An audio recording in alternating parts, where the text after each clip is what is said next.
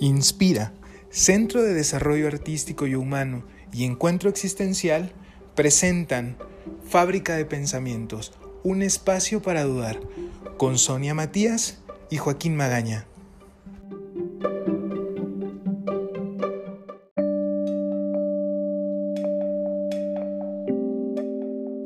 Hola, hola. Joaquín y yo no podríamos estar más emocionados de tener hoy con nosotros al doctor en filosofía Darín Magnap. Para los que no lo conocen, él es investigador, traductor de la obra reunida de Pierce, profesor en la Universidad Veracruzana, autor de innumerables textos. Su libro más reciente se titula Hombre, Signo y Cosmos y está editado por el Fondo de Cultura Económica. Por si esto fuera poco, también es youtuber. Su proyecto multimedia se llama La Fonda Filosófica. En él trata de hacer que los textos filosóficos no sean más digeribles, yo misma me he acompañado de sus videos en muchas de mis lecturas y la verdad es que gracias a usted he podido comprender mejor textos de la talla de Ser y Tiempo de Martin Heidegger. En fin, es un gusto tenerlo aquí. Bienvenido. Muchísimas gracias, gracias por la invitación. Me da mucho gusto estar aquí con ustedes y pues sí, emprender un diálogo es el meollo de la filosofía. Eh, profesor, cuando comenzó a hacerse preguntas o a darse cuenta de que se podía hacer preguntas y al mismo tiempo, si se puede en la misma pregunta responder, eh, ¿cuándo se dio cuenta que su vocación era la filosofía? Pues em, yo creo que la, la, pregunta, si queremos hablar de la pregunta, es, es algo que, que brota, que surge en la vida de cualquier ser humano en la medida en que ah, seamos miembros de una sociedad, una sociedad circunscrita ah, por ciertas eh, reglas, eh, expectativas, ah, mitologías, eh, varias estructuras, digamos, que, que, es imposible que abarque toda la experiencia del ser humano y lo que el ser humano puede ser. Entonces, tarde o temprano uno eh, eh, encuentra un choque entre, entre eh, una expectativa de la sociedad y de, la experiencia de uno mismo. en mi caso, concretamente, no tenía que ver con una cuestión filosófica, sino con una cuestión pues, vital de mi existencia, que era mi sexualidad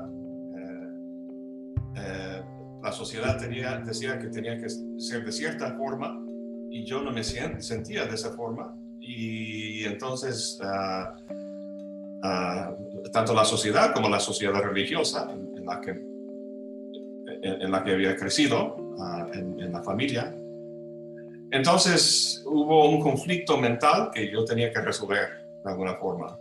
Entonces yo siempre pienso que el proceso de salir del closet es lo que me convirtió en, intelectual, porque yo tenía que buscar ah, en la historia, en la filosofía, y así descubrí la filosofía en, parte, ah, eh, formas de defenderme, ¿no? Y de resolver ese, ese conflicto. Em, entonces, vaya, una, eh, una posible respuesta a esa experiencia de conflicto es enfrentarlo, ¿no? Em, em, y otro, pues, es esconderse, ¿no? Y, poner la máscara y, alinearse y conformarse. Entonces, ah, no sé dónde, ah, porque hay mucha gente, hoy en día no tanto, porque cuestiones de sexualidad son mucho más ligeras que hace 30, 40 años, ¿no?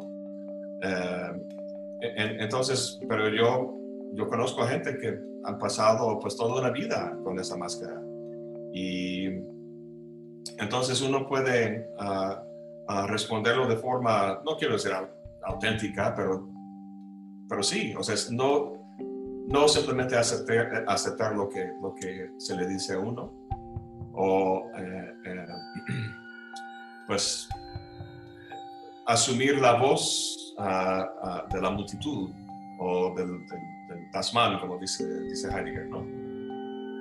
Entonces, eso, digamos, fue un, existencialmente, vitalmente, eso fue, digamos, mi entrada, digamos, en, en, una forma de pensar ligeramente que podría, podría ligeramente llamar pues, filosófico. Eh, y había otras influencias. Eh, eh, me tocó un curso de filosofía en la universidad donde estaba yo estudiando medicina y yo quería, quería ser médico, ¿no?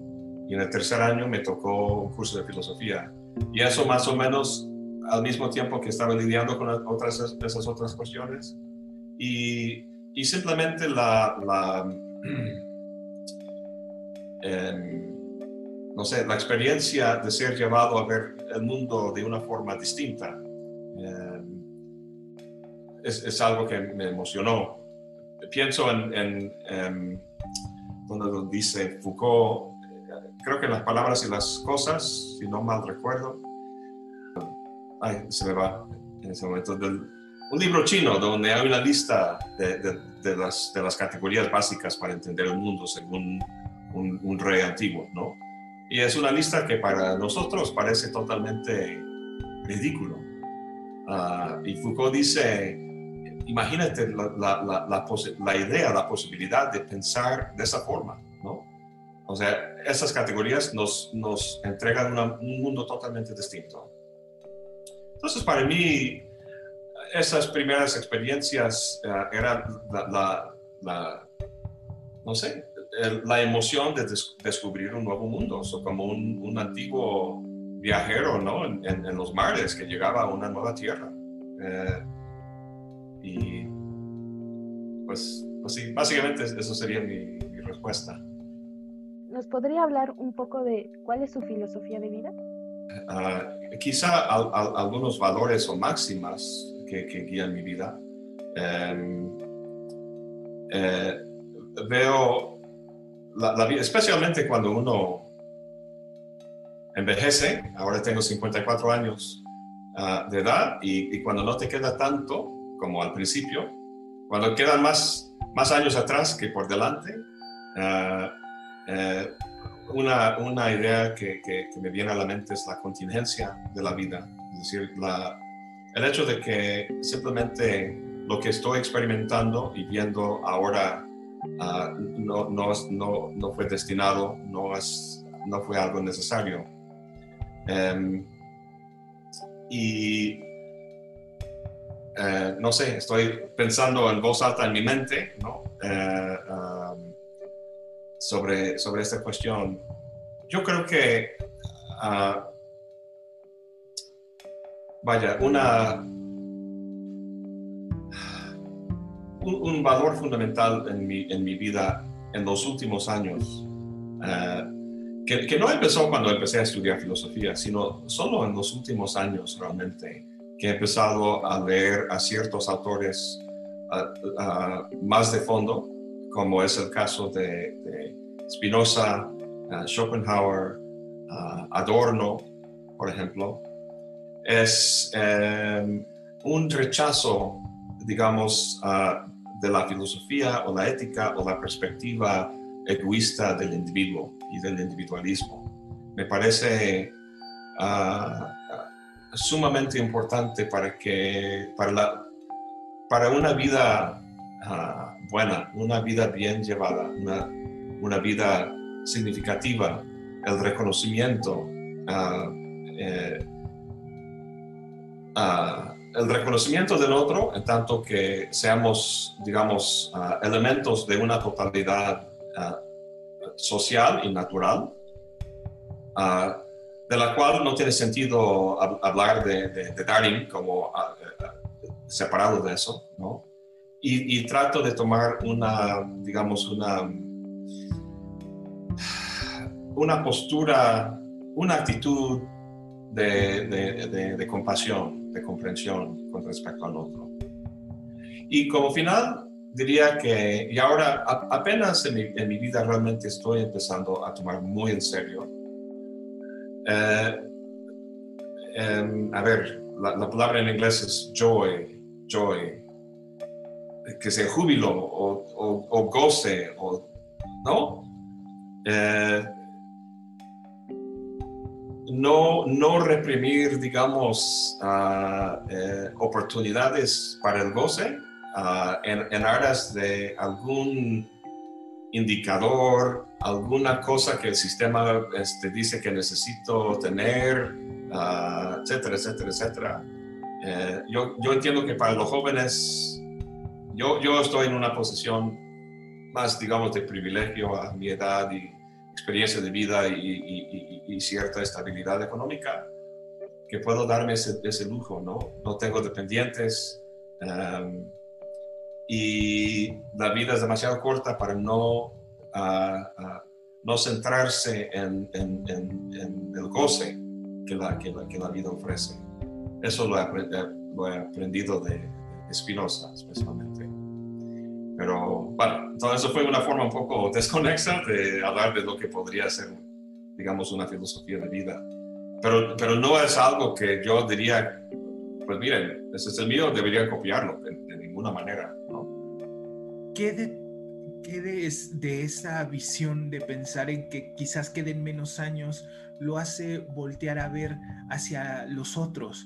Porque incluso en, su, en su video buenísimo sobre el COVID, ¿no? Me, hace una referencia sobre el por qué no funciona eh, la cuestión de esto que se llamó la primavera latinoamericana. Eh, con respecto a movimientos mundiales como el COVID está haciendo, ¿no? Y creo que hablaba de una falta de percepción del mundo y eran eh, un, tanto solipistas, ¿no? O intentos individuales y tal.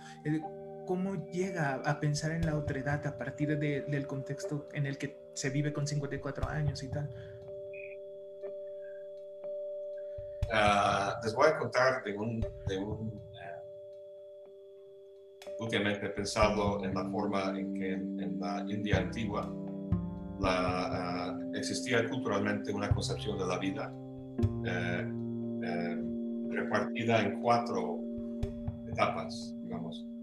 La primera etapa es la etapa de la juventud. Uno tiene que someterse a la autoridad de los padres, del, maestro, del, gurú, de, de, la iglesia lo que sea, ¿no?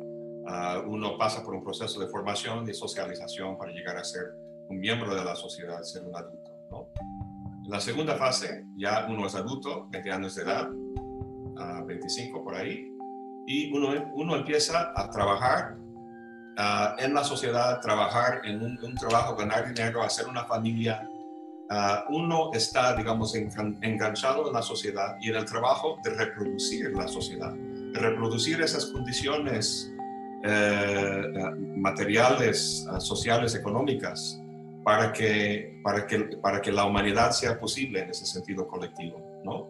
Entonces uno dedica su tiempo y su energía trabajando como loco, creando la familia, creando los hijos, y, luego llega un momento en que ya los hijos son grandes, ya salen de la casa, tú has hecho tu patrimonio más o menos, entonces uh, empieza una tercera parte de la vida en la que yo me encuentro ahora, ah, que en la India antigua era, em, se, trataba de, de, dejar la sociedad, de dejar el ajetreo y el caos y el trabajo y todo eso, y irse al bosque, a un ashram, ¿no? Con otros más o menos en tu situación, a dirigir la vista hacia el interior y, y y pensar pues en, empezar, a hacer filosofía básicamente, ¿no?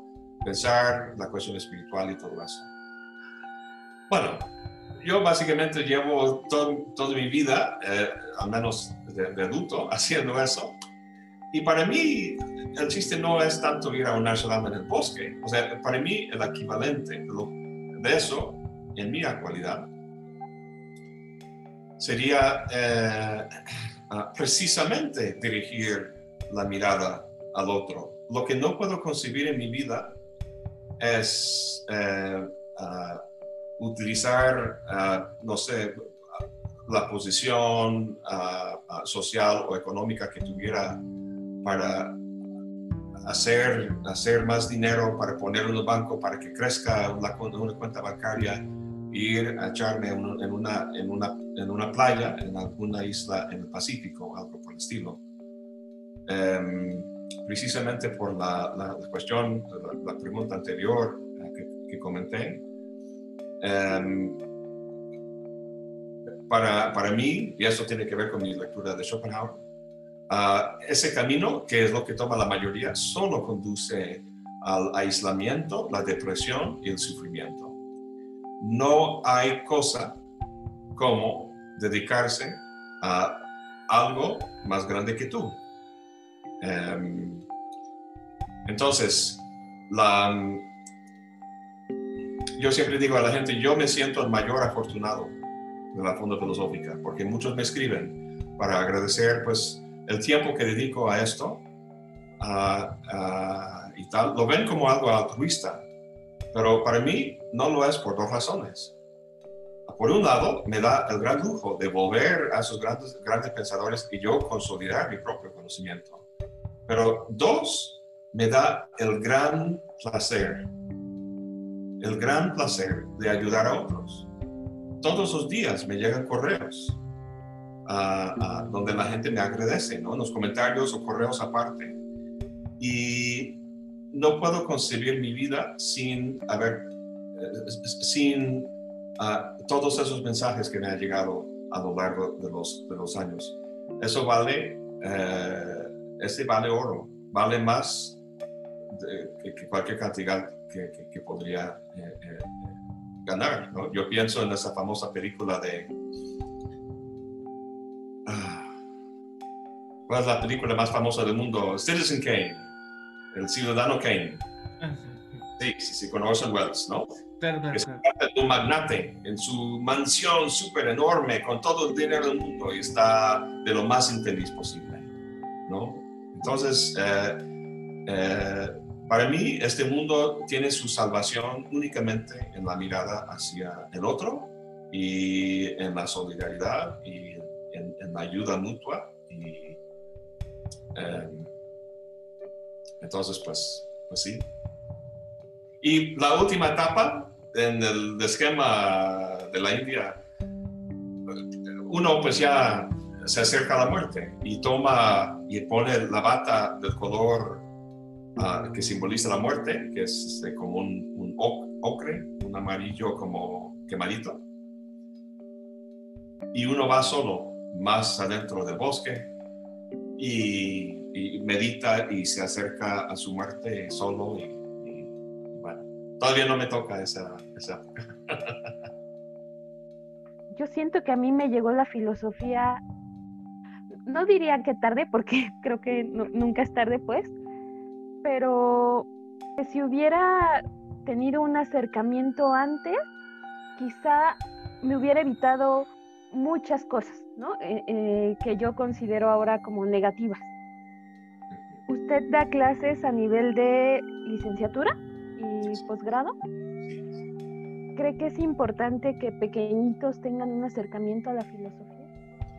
Pues la verdad tengo sentimientos encontrados. Ah, por un lado, o sea, los, los niños, los jóvenes son, los niños especialmente son naturalmente filosóficos, ¿no? Porque hacen preguntas sobre el mundo, ¿no? ¿Por qué es el, el, el cielo azul? ¿Y, por qué esto? Y el otro, y el otro, y el otro. Y, eh, ah, y, y, luego en el sistema escolar procedemos a, a, deformarlos ¿no? y deformar esta, ese, ese interés. Y, las más de las veces lo hacemos de forma muy torpe. ¿no? Yo creo que sí hay una forma de cultivar esa curiosidad natural, ah, ah, pero lo, lo, matamos al meterlo pues, en, en, cajas y un sistema y algo Em, un, ¿quién lo dijo? Un, eh, científico. Em, vi un video donde decía, criamos a nuestros hijos en los, primeros dos años hasta el punto para, para, que lleguen a caminar y, y, hablar, ¿no?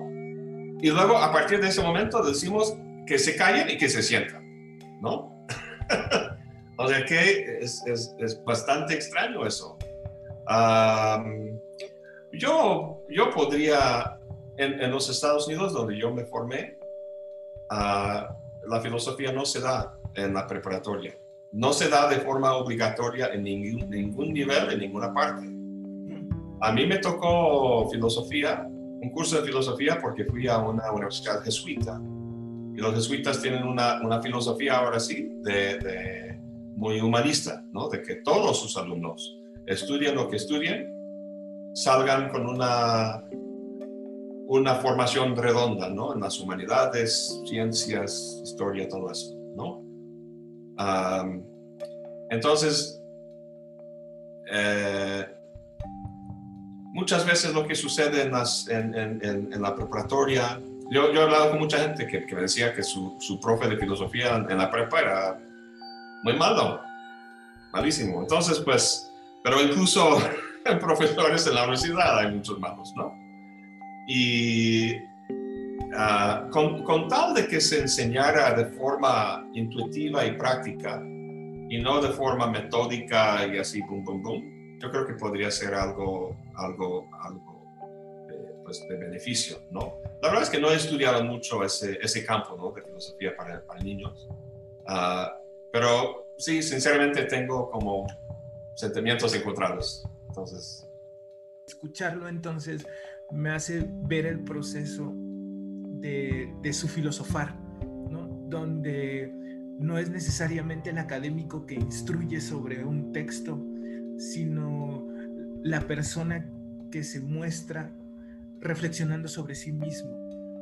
Y e, eso no solo es conmovedor para mí, sino es también, creo, lo que, como diría usted, el meollo de la filosofía. Yo creo que lo que yo... A ver.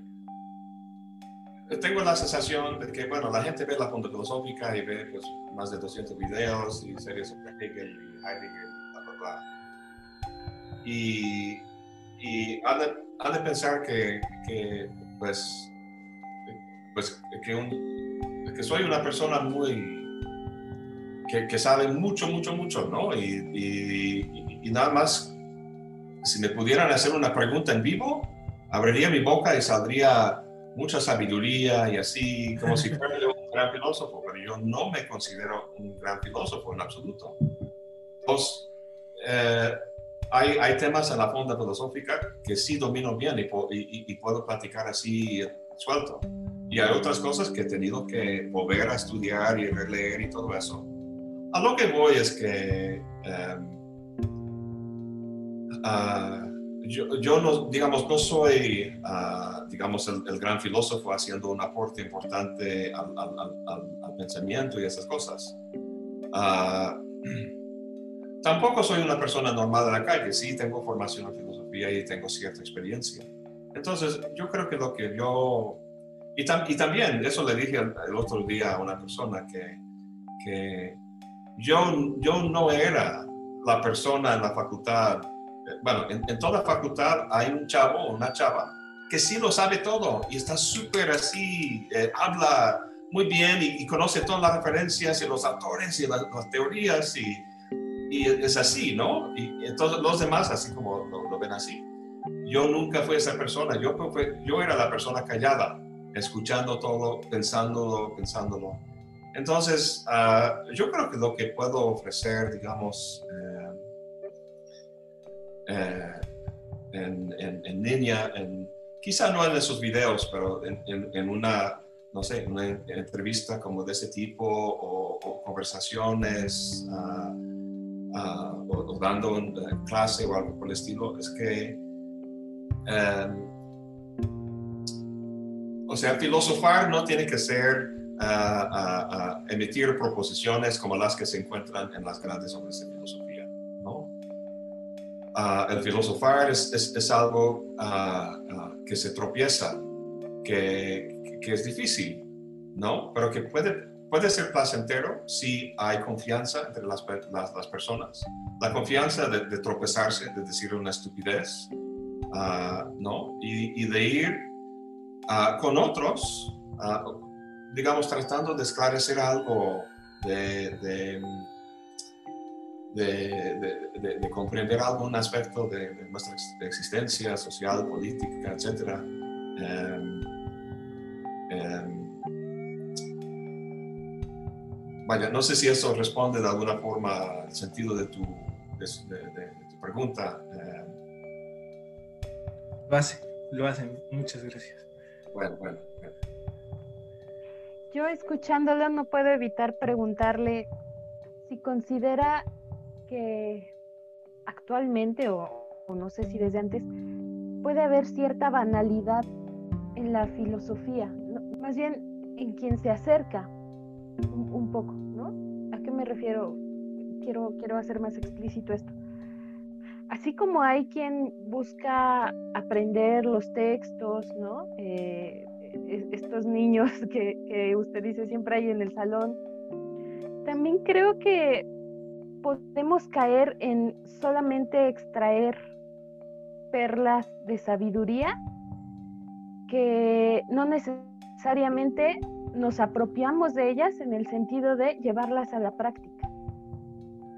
Y que puede haber, por ejemplo, escuchado mucho que hay, hay muchos académicos, pero pocos filósofos. ¿Qué, qué piensas sobre esto? Pues sí, es, es llamativo eso. Muchos, muchos académicos, pocos filósofos. E, esto se aplicaría a, pues sí, a, facultades y institutos de filosofía Em, yo, no recuerdo dónde lo leí, pero el autor dijo, muy interesante, decía que en una universidad no esperamos de ninguna manera ah, que lo que un matemático, por ejemplo, o un, no sé, historiador o alguien de cómputo, lo no esperamos que lo que ellos hacen en la universidad, en su trabajo profesional, tenga impacto o sea coherente con su vida personal. O sea, el, matemático puede ser un cabrón y, puede, eh, no, pero puede ser perfectamente bien la matemática y publicar grandes cosas.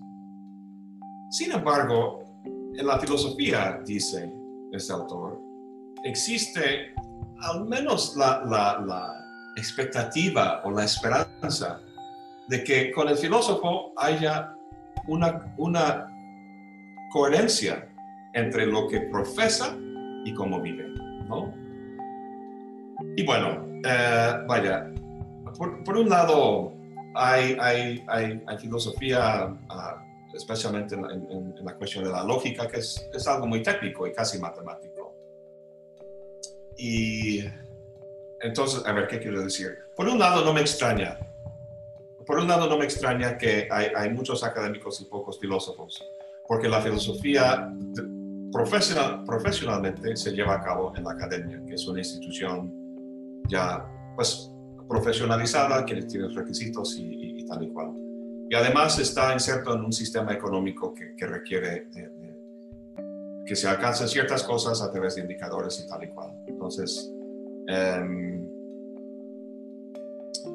ah, que lo, cual, no sé, es, es, todo un tema esto, ¿no? Porque lo vivo, lo, vivo muy de cerca, la verdad. Em, eh, sinceramente, em, pocos filósofos académicos van a ser leídos dentro de 25 o 50 años. Muy poco de lo que se publica en filosofía va a ser muy importante o relevante para, o bien para el análisis del presente o para la historia de la filosofía a futuro. Em,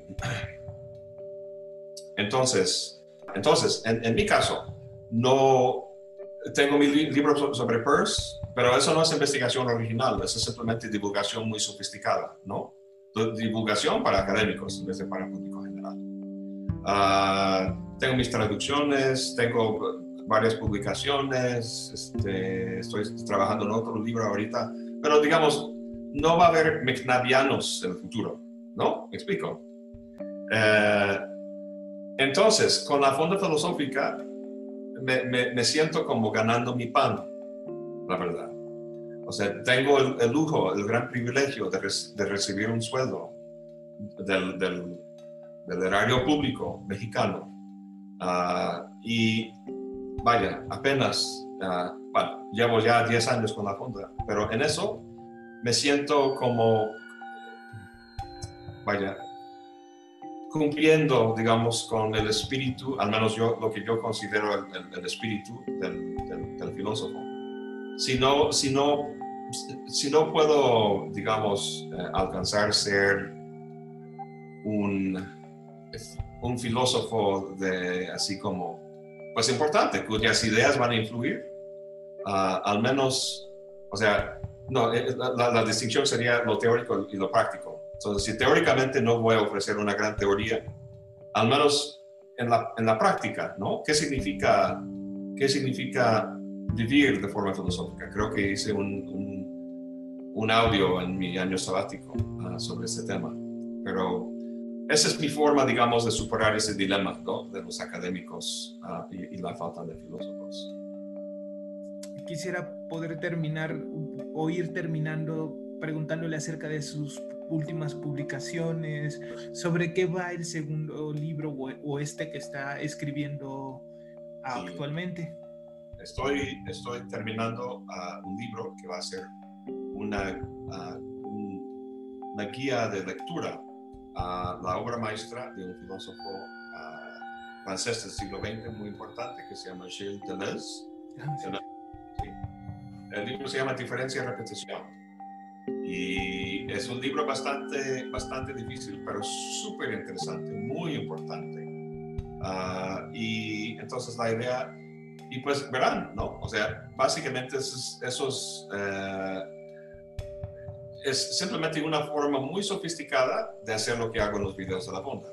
Entonces, estoy ayudando al lector a comprender ese texto, pero simplemente de forma mucho más minuciosa.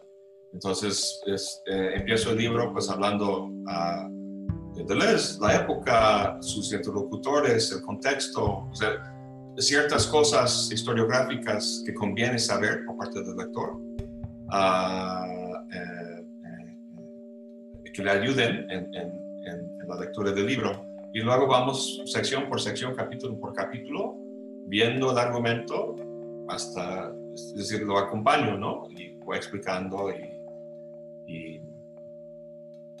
y, pues así. Entonces, eh, eso, eso pues es un, libro que estoy escribiendo. Ah, estoy ahora, también estoy a la mitad de un escrito, un artículo, digamos, ah, sobre Peirce y Kierkegaard, que es una combinación muy curiosa. Yo creo que jamás ha habido, ha habido un escrito en la historia de la filosofía Ah, sobre Percy Kierkegaard. Y este, eh, la idea me interesa. Em, o sea, en, tiene un libro que se llama, Kierkegaard, un libro que se llama ah, La enfermedad mortal. La enfermedad mortal, sí. Y los primeros tres párrafos de ese libro son los más conceptualmente densos de toda la obra de Kierkegaard tiene que ver con su forma de definir el yo, la naturaleza del yo. Y lo hace en términos de relaciones. Y ahí suena muy idealista, no tan existencialista, no tanto el individuo, sino un idealista dialéctico como Hegel. ¿no? Pues Kierkegaard y Hegel, eh, pues Kierkegaard tenía muchos problemas con Hegel.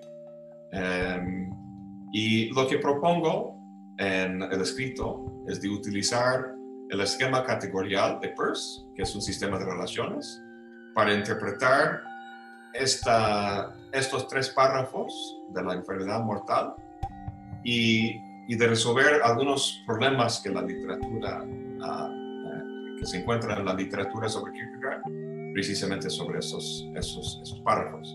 Y luego quiero utilizar a Kierkegaard para frenar, digamos, un poco el, carácter excesivo idealista en Peirce y mostrarle un carácter más existencial. Entonces, em, un Kierkegaard semiótico y un Peirce existencialista es la idea ¿no? de, ese, de escrito. Y últimamente, ah, para terminar, estoy leyendo mucho a autores de la Escuela de Frankfurt, se llama, ¿no? y especialmente Teodoro Adorno. Ah, me parece, ah, para mí me llama mucho, mucho la atención últimamente. Ah, su forma de analizar la situación es muy influido por Hegel y Marx. de Hegel toma la dialéctica, del Marx, pues el materialismo y el análisis de capital y su análisis de la sociedad, su análisis social ah, y, lo que dice sobre el, sufrimiento y, la posibilidad de una experiencia no em, ah, regida por lo que él llama la, la, totalidad falsa, eh, eh, me parece muy, muy, muy llamativo. Su método se llama dialéctica negativa, ¿no? a diferencia de la dialéctica positiva de Hegel y es, es, una forma de lectura y análisis de fenómenos sociales, me parece muy potente. Y estoy tratando, leyendo mucho y tratando de cómo agarrarlo bien y entenderlo y a ver cómo lo puedo utilizar para en, pues, el análisis de nuestro presente, ¿no? Aquí en México, en, esta, en ese 2021. Así que esas son algunas de las cosas que estoy haciendo últimamente. Bueno, doctor, pues yo más que en una fonda, me sentí platicando con usted en un restaurante cinco estrellas. Entonces, pues, por favor, déjenos sus redes sociales también para que lo sigan. Muy bien. Eh, estoy en, estoy en Facebook, ah, pero hay un límite de 5 mil, 5 mil amigos. Ya estoy en ese límite. Pues muchos me han buscado ahí, entonces pues no puedo agregar más gente. Ah, tengo una cuenta de Twitter, pero no lo uso, nunca lo he usado. La, verdad no le veo chiste para lo que yo hago. Sí, la verdad es que estoy pensando en salir de Facebook. Ah, por razones que voy a, por, razones que voy a plasmar bien en un video. Yo quiero cerrar la, serie que empecé, que, empecé sobre el, el dogmatismo y la ideología decir, cuáles son los determinantes de nuestra, nuestras creencias y nuestra, nuestro actuar, al menos eso que vemos últimamente en los últimos años en nuestra, nuestro mundo. Eh, ah, y lo voy a hacer hablando de los algoritmos, ¿no? No la ideología así de partidos o sociales y todo, sino algoritmos, algoritmos. Y, es, es, impresionante cómo em, em, todo, toda esta cuestión. Y la verdad es que para mí es muy preocupante el, poder y el efecto de, compañías como Google y Facebook. Ah, yo quiero salir de Facebook. La verdad es que ya no, casi no publico en Facebook, porque hay, tan, hay tanta gente ahí que publico cualquier cosa y hay un montón de comentarios. y siento así como, pues hay que responder los, comentarios y, se vuelven una cosa así como un poco pesado, ¿no? Y, no me gusta eso. Entonces, y, veo que estoy, que no estoy publicando cosas precisamente por eso, para evitar que tenga que responder un montón de cosas. Uh, es feo, ¿no? Pero, en fin, yo creo que ese modelo de, de, de red social es, es es muy feo, tiene consecuencias muy negativas para la sociedad. Lo hemos visto últimamente en los Estados Unidos, por razones que, que voy a ser muy explícitas en ese video que quiero hacer sobre los algoritmos, ¿no? Pero, em, y tengo mi propia página que se llama lafondafilosófica.com, pues ahí me pueden escribir, ¿no? El botón de contacto. Y em, estoy en proceso en este año va a haber unos cambios fuertes en, mi vida, mi vida laboral y también en, la fonda. Quiero, estoy viendo cómo ampliar la fonda, eh, hacer más cosas, tener pues, invitados, conversaciones, lanzar un, curso en línea em, sobre qué no sé y varias cosas. Así que em, tengo muchas cosas en, mente, en la cabeza, ah, que, estoy planeando para, para, para, este año. Entonces, en los próximos meses ya voy a empezar a anunciar, pues, eh, quiero, quiero involucrar más a, a, a los, a, los que me siguen eh, y, tener, no sé, más, más variedad, más... Eh, o sea, muchos, muchos me han escrito pues con una, una una preocupación por la, cuestión de la formación. Maestro, o sea, lo que yo hago en la fonda es doy información, sí, es claro, es, es, eh, eh, esclarezco cosas o, lo que quieras, pero es, es como unidireccional y estoy bla, bla, bla, bla, bla, dando información. Y tiene su valor, ayuda, esto me da mucho gusto, pero también eh, quiero que vaya más allá de eso, ¿no? que, entonces quiero explorar diferentes dinámicas y, el problema con eso es, es que o sea, la, filosofía como diálogo, la filosofía como una cosa personal, de trato personal, no puede hacerse de forma realmente efectiva en escala masiva, ¿no? Entonces, si de repente tengo ya ahora 184 mil suscriptores, entonces contar de que solo 500 o 1000 de ellos se suscriben a un curso es algo imposible a nivel personal, ¿no? Entonces, ¿qué hago en ese caso? Pues estoy pensando, ¿no? En las, en las posibilidades y, En fin, con eso me callo. Ah, les, les eh, agradezco mucho la invitación, la verdad que me lo he pasado muy bien, ah, pues charlando, muy, ah, muy buenas las preguntas, en el sentido de que o sea, no era una pregunta técnica sobre X capítulo en el ser el tiempo, ¿no? Que, bueno, sí se puede discutir, pero más sobre la, pues, la vida en general, ¿no? Y, pues me gustó, ¿no? Hablar en ese tenor. Doctor, eh, siempre que pensaba en un diálogo con usted, quise decirle, quise citarlo explícitamente y decirle muchísimas gracias, hasta la próxima y buen provecho.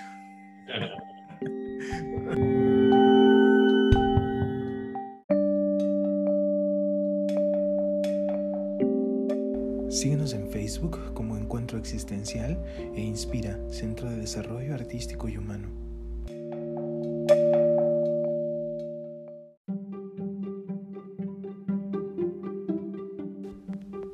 Encuentro Existencial e Inspira, Centro de Desarrollo Artístico y Humano presentaron.